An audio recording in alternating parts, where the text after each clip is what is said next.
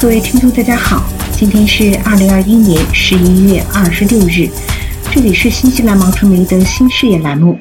十天前，也就是北京时间十一月十六日晚，美国总统拜登和中国国家主席习近平进行了长达三个半小时的视频会议。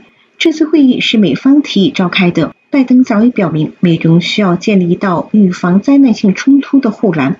他说：“我们对我们的人民负有责任，也对世界负有责任。”拜登总统明确表示，美国已做好了参与激烈竞争的准备，但不想与中国发生公开冲突。他说：“美国希望在两国利益一致的领域展开合作。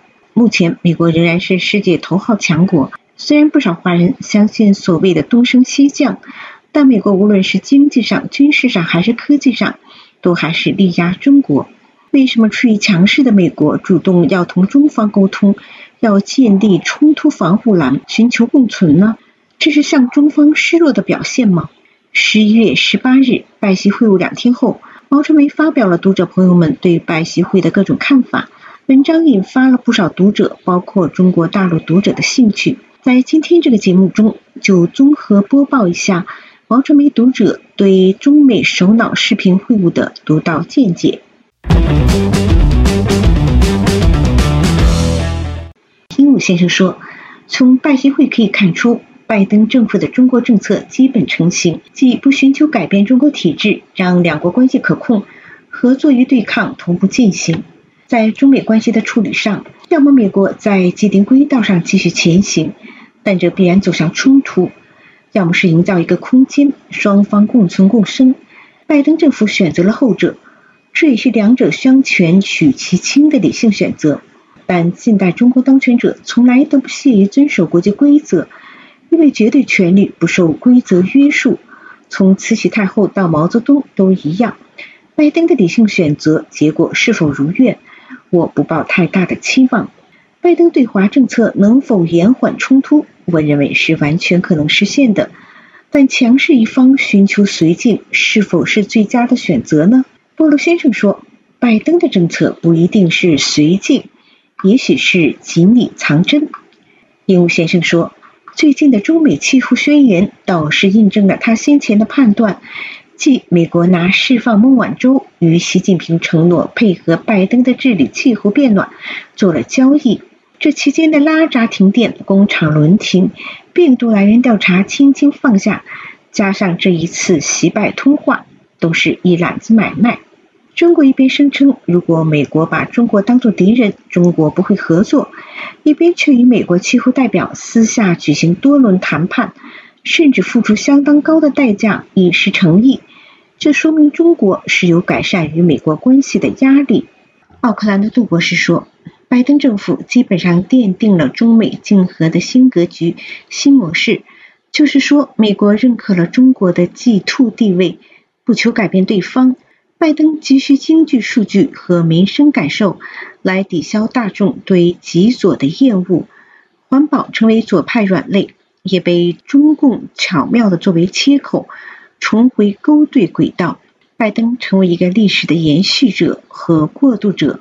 现在的美国，贸易是大牌，金融是大牌，高科技是大牌，军事是大牌，但美国敢用吗？一个都不敢。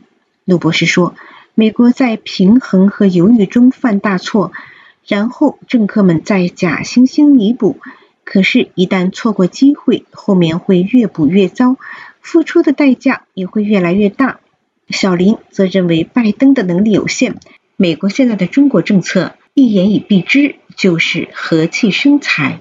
Judy 认为，美国和西方很多人，特别是政治人物，对于中共的认识还是不足。他们更看重眼前，舍不得短期利益，因为两种不同价值观是完全对立的。中共想要的是按照自己的价值观去构建人类命运共同体。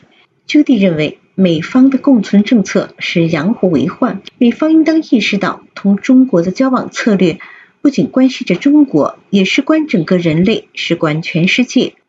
有梦人先生说，G 二格局已然形成，中共越强大，未来世界付出的文明代价就越高。一位叫 Ken 的先生说，实事求是的讲，美国必然要正视中国的崛起，并且要做好中国有可能超越美国，成为全球最大经济体的心理准备。水中松先生说：“美国军事上可以碾压任何国家，但美国对中国的策略围而不攻，攻而不打，政治上这样很聪明，减缓矛盾也是一种办法。”王小姐说：“集权专制同民主政体永远是一对敌人。”用政治手段避免战争、避免灾难的发生还是上策。看云听雨先生说，中美对话是必然的，管控分歧、避免战争，即使在中苏冷战时期也有对话专线。古巴核危机就是用对话专线得以解决。中国经济高速发展，但是还没有走出几千年的丛林文化，弱肉强食。幸运的是，世界已经意识到这一点。纳粹德国给世界留下的印记没有完全忘记。王小姐说，习近平在不久前的经合组织会议上警告亚太地区不要回到冷战对立。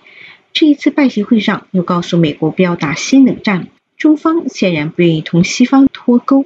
太阳林先生说，冷战是中美未来最好的结局，因为除了冷战，只有热战，没有中间选择。中国这几十年来经济上的崛起。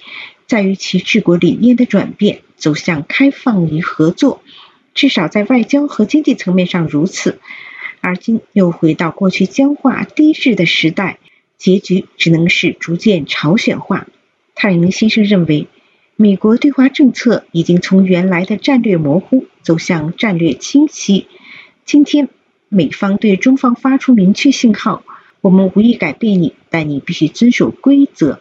其实这就是美国意图冷战的趋势，只是不像之前美苏冷战那样泾渭分明，双方各自有各自的圈子和地盘。而今的世界多为复杂，从大趋势上看，脱钩正在进行，在这个过程中，剧烈的碰撞和冲突不可避免。一位名叫旭日的先生说：“我们不能要求美国的政策符合我们的期待，美国的政策以符合美国利益为最高原则。”现在，拜登政府整合统一西方江湖，吸纳培育有意参与的小伙伴，建立健全完善的江湖内经济循环体系，保护地球，严防集权政府的恶意入侵和潜在威胁。在这一种框架下，美国还是会与中国做生意，并要求中国参加地球保护行动，同时不得对台湾动武。旭日先生说。拜登考虑的是代价与效果的综合。随着时间的推移，如果中方内部发生质的变化，再封住火势。拜登不是蓬佩奥，推翻集权是蓬佩奥的人生兴奋点。他是想出手时就会出手。一位名叫自省山人的朋友说：“拜习会注定是一场没有结果的会谈。首先，双方的诉求根本就是两条平行线。”拜登寻求的是共同点和共识，在不冲突的大背景下寻求竞争和双方利益的平衡点；而习近平寻求的是向对方开条件，并拿到自己想得到的结果。另一个关键问题是中美双方价值观的不同。大多数西方人崇尚的是自由、民主和博爱，而当今一部分中国人崇尚的是实力。所谓实力，就是权力、金钱和资本。在相信时与势都在自己这一方的认知下，中方是不可能有多少妥协的余地。文明社会中没有人喜欢战争，但无奈之下，以格止战可能是最后的选择。这就是本期毛传媒新视野栏目的主要内容。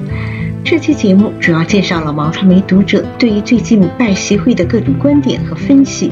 我是毛鹏，在奥克兰为您播报。感谢收听收看，我们下期节目再会。